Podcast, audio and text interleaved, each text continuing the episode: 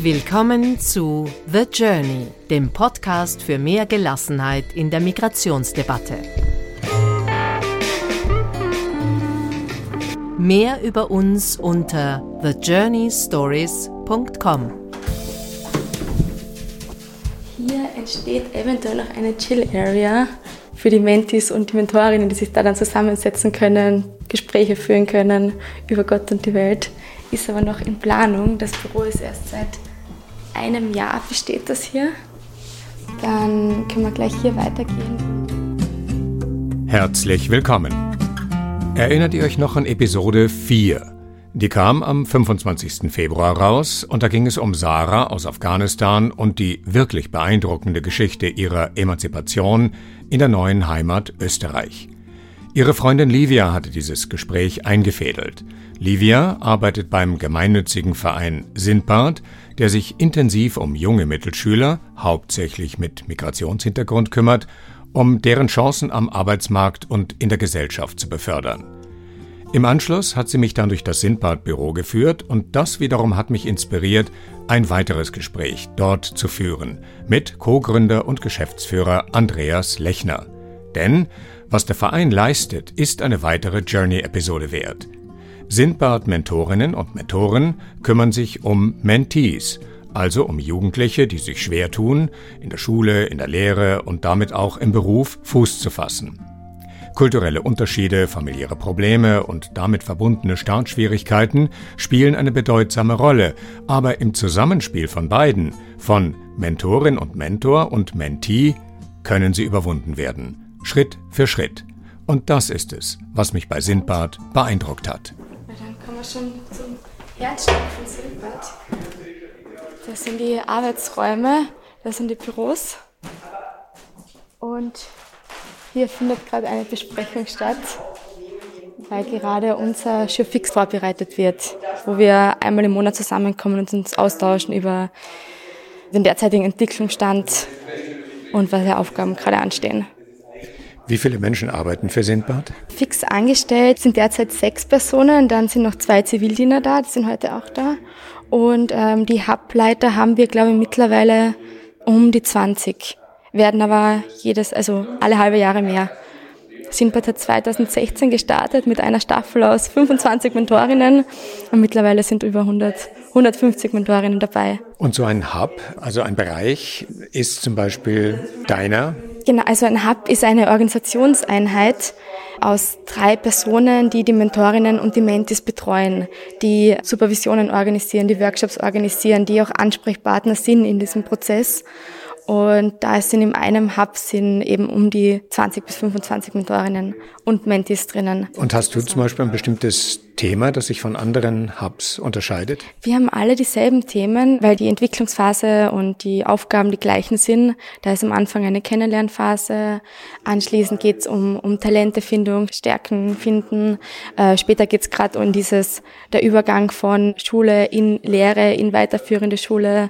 Welche Probleme können da auftauchen, äh, aber auch, wie bewege ich mich in diesem neuen Umfeld? Rundherum gibt es ein Rahmenprogramm mit sportlichen Aktivitäten, mit gemeinsam ins Theater gehen und so weiter, was von Sintford organisiert wird. Und meine Aufgabe spezifisch in dem Hub ist äh, Organisation und Kommunikation. Also das Video sollte in unserem Fall hat die Kommunikation gut funktioniert. Daher sitze ich kurz nach meinem Gespräch mit Sarah jetzt Andreas Lechner gegenüber einem Co-Gründer und einem von drei Sindbad-Geschäftsführern. Und mit dem von Livia angesprochenen ziemlich rasanten Wachstum des Vereins beginnt auch unser Gespräch.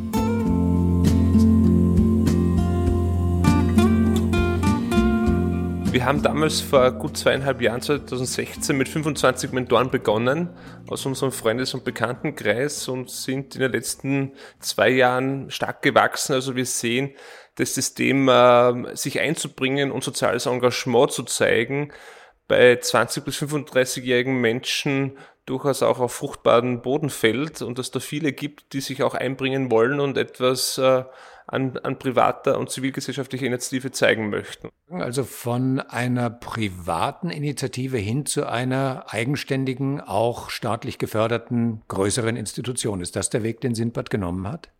Rechtlich gesehen sind wir ein gemeinnütziger Verein, der ist privat und haben auch noch gleichzeitig eine GmbH, weil wir auch eine Dienstleistung am Markt anbieten. Und das ist ganz spannend auch bei Sindbad, dass wir eigentlich drei Finanzierungsquellen haben. Zum einen staatliche Mittel, zum anderen auch äh, Spenden, private Spenden und zum dritten auch äh, Umsätze und Erlöse durch den Verkauf einer Dienstleistung. Und diese Dienstleistung ist die Beratungstätigkeit?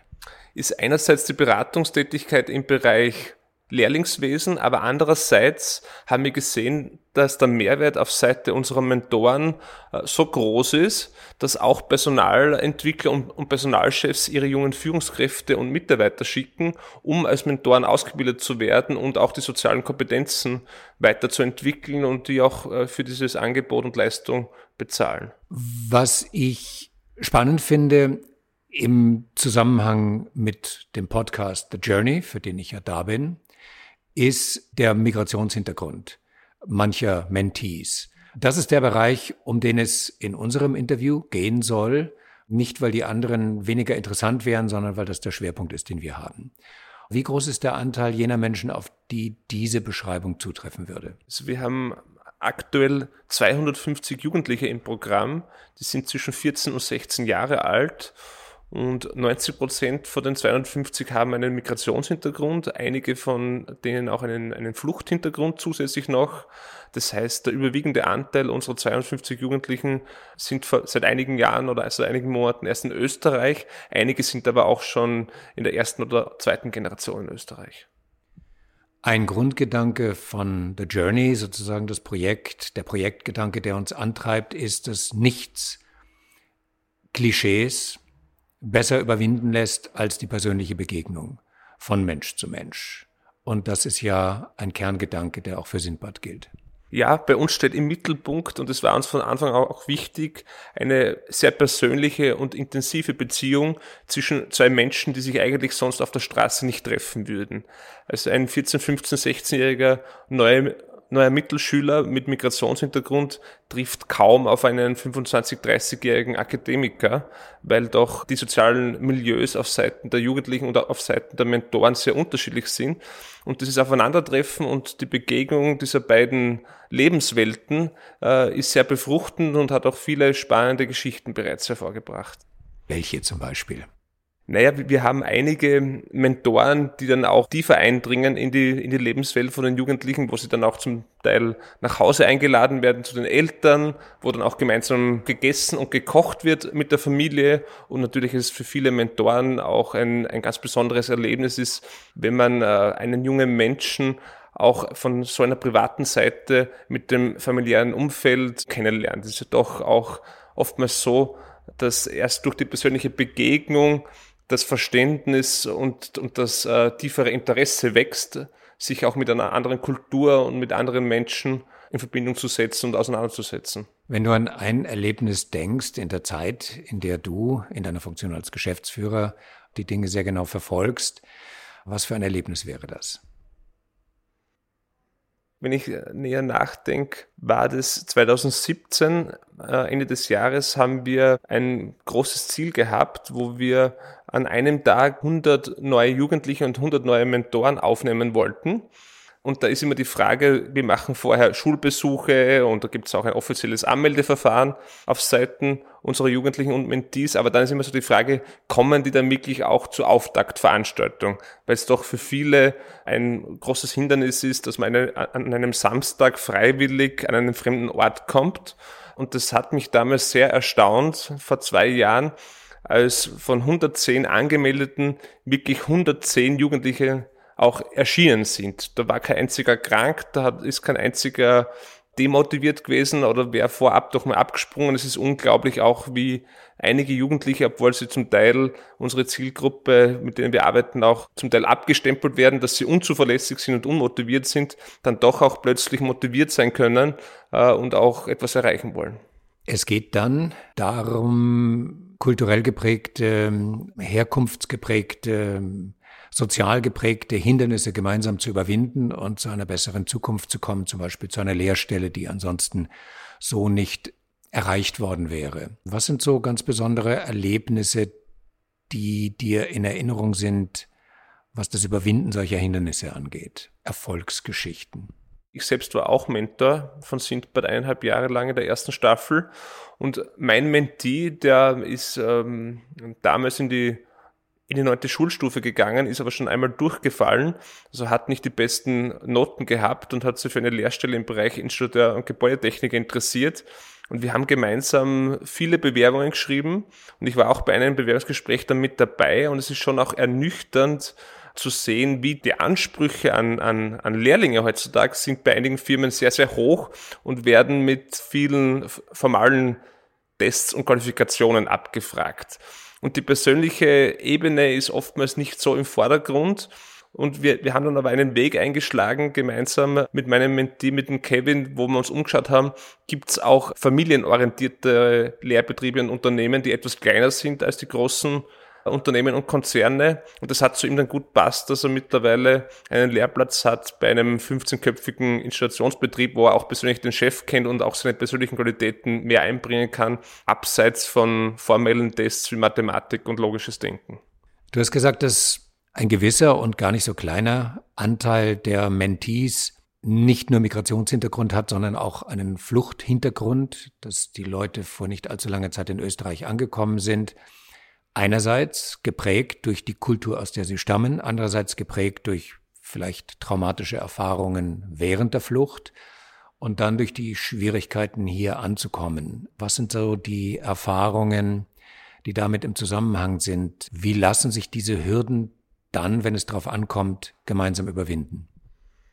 Ich glaube, was darauf ankommt, ist, dass eine, eine gute, vertrauensvolle Beziehung zwischen den Jugendlichen und ihren, und ihren Mentoren auch entsteht. Weil wenn die beiden, ähm, ich beschreibe es ganz salopp, wenn die beide gut äh, harmonieren und funktionieren miteinander in der Beziehung, ist vieles an Sachthemen wie Lehrstellenbewerbungen, Schulbewerbungen, bürokratische Hürden schaffbar, weil unsere Mentoren doch schon einige Schritte voraus sind, indem sie älter sind und natürlich auch oftmals das österreichische Bürokratiesystem, wenn es um eine Schulanmeldung geht, um eine Lehrplatzanmeldung geht, äh, mehr verstehen. Also ich kann ein Beispiel nennen. Mein Mentee hat ein Bewerbungsschreiben abgeschickt per E-Mail hat aber in den Betreff und in den E-Mail-Text nichts hineingeschrieben. Und dann frage ich ihn, wieso er nichts reingeschrieben hat.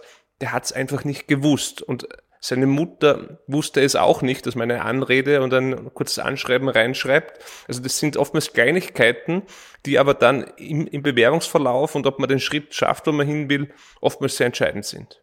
Wie lange kann ich mir einen Prozess vorstellen, wo jemand vor kurzem auf der Flucht war, in Österreich angekommen ist, einen fixen Asylstatus hat und jetzt versucht, hier in der Gesellschaft Fuß zu fassen und dabei von einem Mentor begleitet wird. Wie lange dauert so ein Prozess? Unser Programm dauert aktuell ein Jahr, zwölf Monate und äh, fokussiert, konzentriert sich auf den Übergang von der Schule in die weitere Ausbildung. Von der Schule heißt vom neunten Pflichtschuljahr in die weiterführende Ausbildung.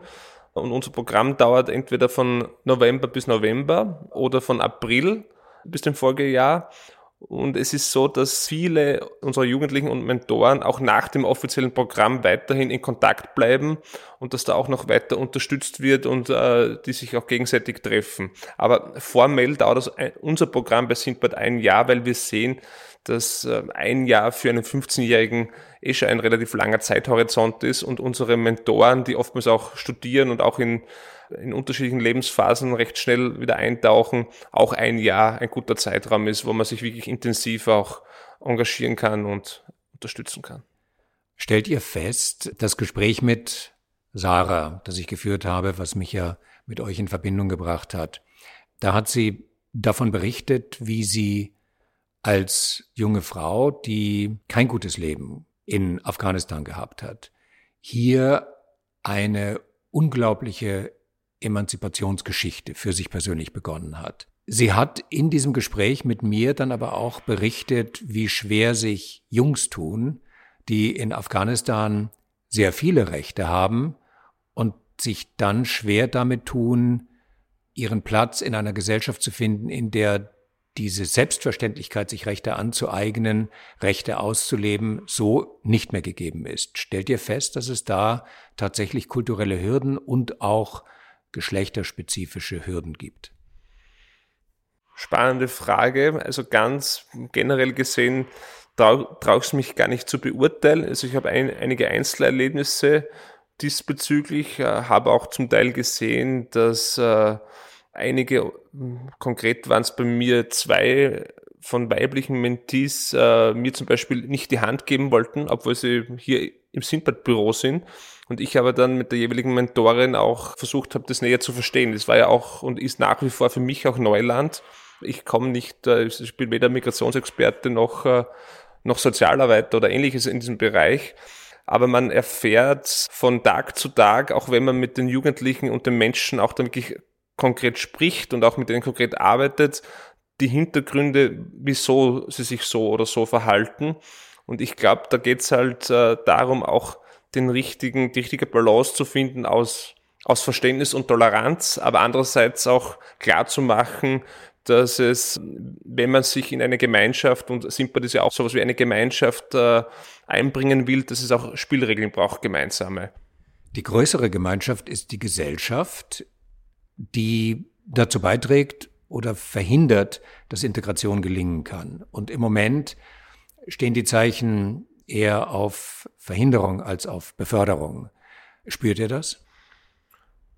Ich spüre es und wir spüren es schon, weil, weil natürlich auch die, die politische Großwetterlage auch äh, etwas macht für die, einerseits für unsere finanziellen Unterstützer, aber natürlich auch mit dem Klima, wo die Jugendlichen und auch äh, unsere Mentees sich bewegen. Also es ist schon auch, wenn wir in die Schulen gehen und wir sind aktuell wieder gerade in 15 Schulen unterwegs und dort die Frage stellen, was ist dein Traumberuf und dann auch weiter reden mit den Schülern, wieso bist du eigentlich nicht zuversichtlich, dass du auch deinen Traumberuf verwirklichen kannst, äh, sagen die schon oftmals auch, naja, sie sind ja in einer neuen Mittelschule in Wien-Simmering, sie haben Migrationshintergrund oder Fluchthintergrund und das ist ja nicht so einfach möglich, dass man da auch an die, an die Uni geht oder eine gute Ausbildung schafft.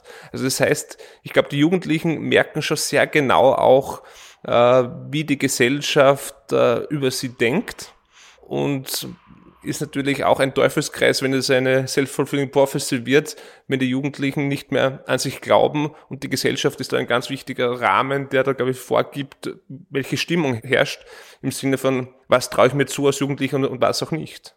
Die österreichische Regierung denkt zurzeit eher über Maßnahmen nach, die Integration nicht weiter befördern, sondern eher behindern. Stellt ihr fest, dass diese Art von Verhinderung oder Behinderung auch von der Bevölkerung mitgetragen wird oder ist es eher populistische Politik und viele Menschen denken doch anders, nämlich positiver, befördernder, unterstützender?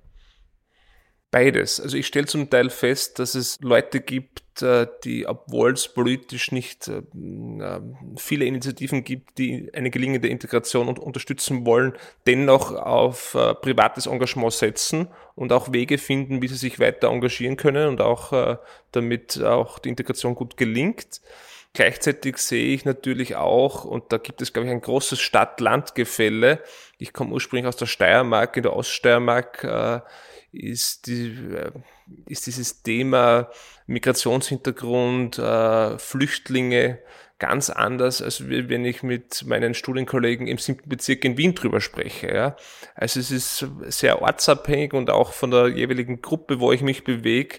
Aber ich glaube, es gibt eine durchaus große und auch ernstzunehmende Gruppe an Menschen, die sich auch wirklich für andere Menschen einsetzen wollen und auch dieses, dieses Thema Integration, Flüchtlinge auch aktiv angehen, obwohl es von öffentlicher Seite nicht immer gut unterstützt wird. Das heißt, es ist durchaus gerechtfertigt anzunehmen, dass die hm, populistisch aufgeheizte Rhetorik des Innenministers eher Klientelpolitik für seine Parteigänger ist, als dass es tatsächlich die Stimmungslage der Bevölkerung eins zu eins widerspiegelt würde ich so unterschreiben, weil ich glaube, die Bevölkerung und die Gesellschaft ist viel differenzierter und pluralistischer, als wie eine politische Meinung oder es eine Meinung von einem Minister sein kann.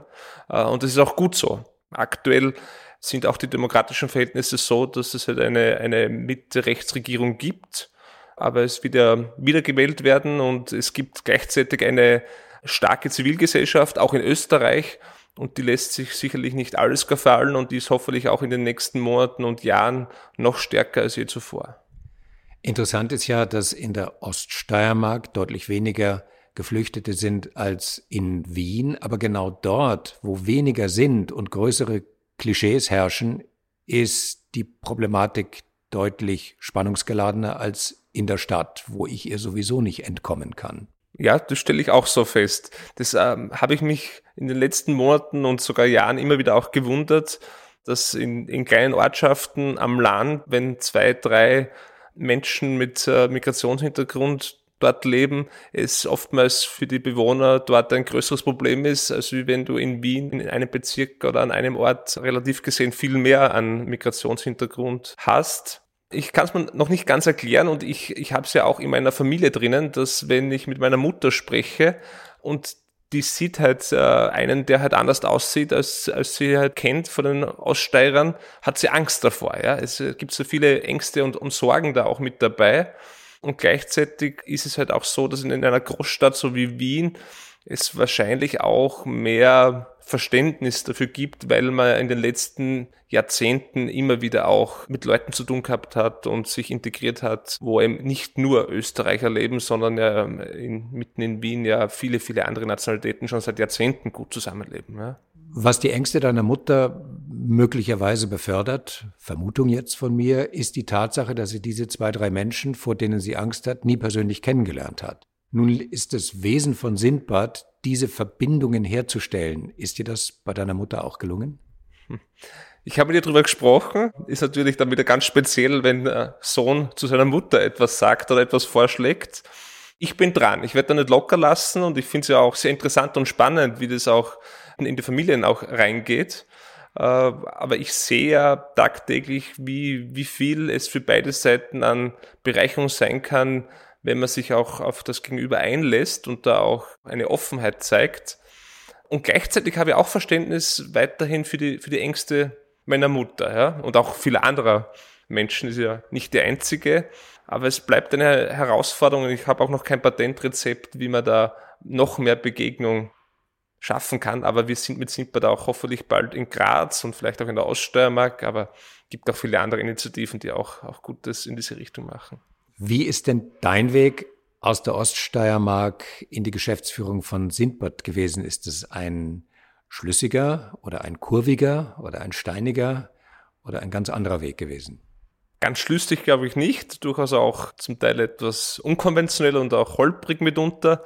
Ich habe während meiner eigenen Schulzeit in der Oststeiermark in Harzberg es nicht immer einfach gehabt. Ich habe relativ spät erst meine Schule, die Matura abgeschlossen, bin in der siebten dreimal durchgefallen, bin dann aber immer wieder aufgestanden und habe weitergemacht, bin dann nach Wien kommen zu studieren. Mich hat Politik schon immer interessiert. Ich habe Politik studiert und Wirtschaft auf der Wirtschaftsuni und konnte dann auch in meinem ersten Job das Ganze gut kombinieren, indem ich bei einem politischen Startup mitgearbeitet habe und habe auch gemerkt, dass ich in der Politik nicht alt werden möchte und dann war es vor drei Jahren so, dass es eigentlich klar war, dass ich im Bereich Gesellschaft, Soziales bleiben möchte, aber gleichzeitig dazu auch dieses Aufbaugehen, etwas Neues zu schaffen und aufzubauen, noch mehr ausleben wollte und habe dann gemeinsam mit dem Josef Kapper und dem Matthias Lovrek Sindbad ins Leben gerufen.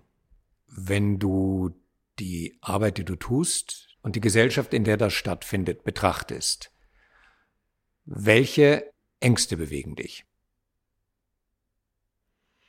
Mich persönlich, dass es trotz meiner Zuversicht, die ich im Leben habe, es umschwenkt in eine Naivität und die Realität doch anders ist, wie ich sie mir zuversichtlich vorstelle.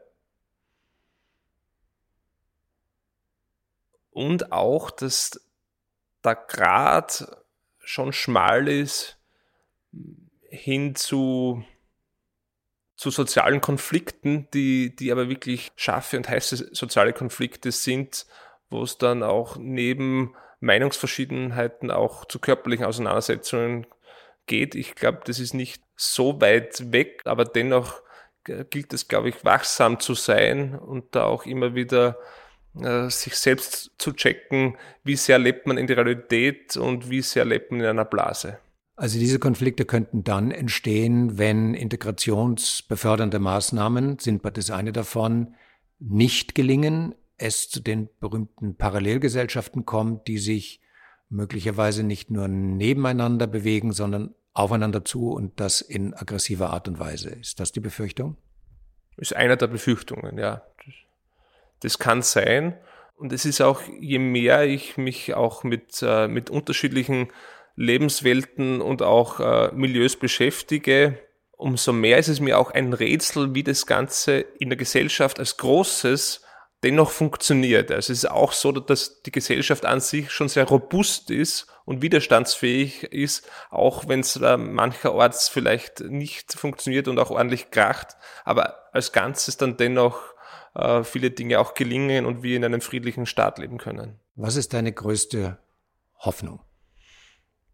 Meine größte Hoffnung ist einerseits, dass wir in Österreich, aber auch in Europa und auf der ganzen Welt mehr Frieden haben, dass da auch äh, die Menschen äh, sowohl auf, auf gesellschaftlicher Ebene, aber auch in, auch in ihren Familien und Freundeskreisen ein friedliches Miteinander finden. Und die zweite große Hoffnung ist, dass junge Menschen wirklich auch abseits und fern von ihrer sozialen Herkunft auch ihre Träume und Chancen leben können. Ich glaube, das braucht es mehr denn je und dass jeder Einzelne auch ein glückliches Leben erfährt damit. Danke dir für das Gespräch. Danke auch.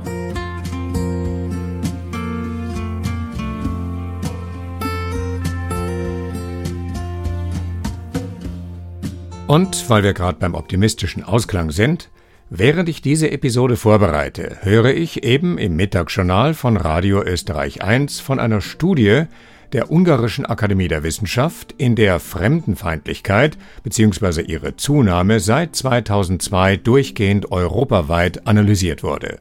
Durchaus überraschendes Ergebnis, wenn man sich die politischen Debatten vor Augen führt, dann müsste sie, die Fremdenfeindlichkeit, eigentlich massiv angestiegen sein. Doch das belegt die Studie eben nicht. In ganz Europa wird über Vor- und Nachteile von Migration gestritten, ohne dass deshalb die Stimmung, zumindest im westlichen Teil des Kontinents, drastisch gekippt wäre.